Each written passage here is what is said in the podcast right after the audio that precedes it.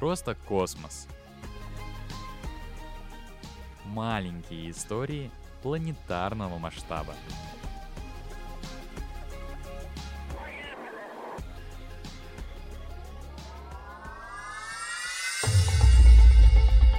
Здравствуйте, с вами программа «Просто космос», и сегодня я, Мария Неугомонова, расскажу о нескольких особенностях жизни в космосе.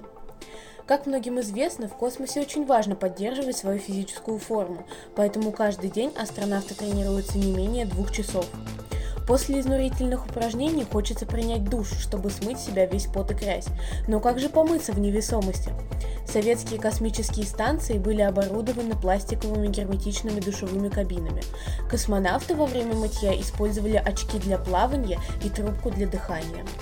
Сверху кабины на них распылялась водяная пыль, которая потом всасывалась снизу специальным пылесосом. Сейчас же душ исчез вовсе.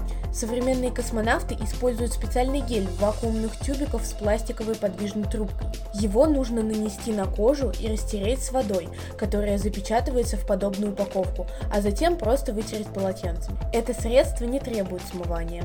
Шампунь для волос работает по такому же принципу. Достаточно нанести его на уже смоченные корни волос и немного просушить полотенцем. Позже вода будет испаряться, превращаясь в прохладный воздух. С помощью системы вентиляции жидкость конденсируется.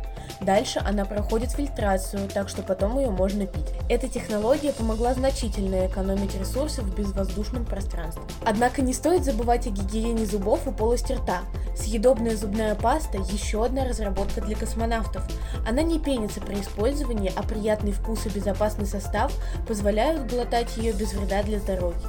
Согласно многочисленным исследованиям, ученые выяснили, что данные средства личной гигиены по эффекту практически ничем не отличаются от привычных нам шампуней, гелей и зубных паст. А на этом все, и с вами была программа «Просто космос».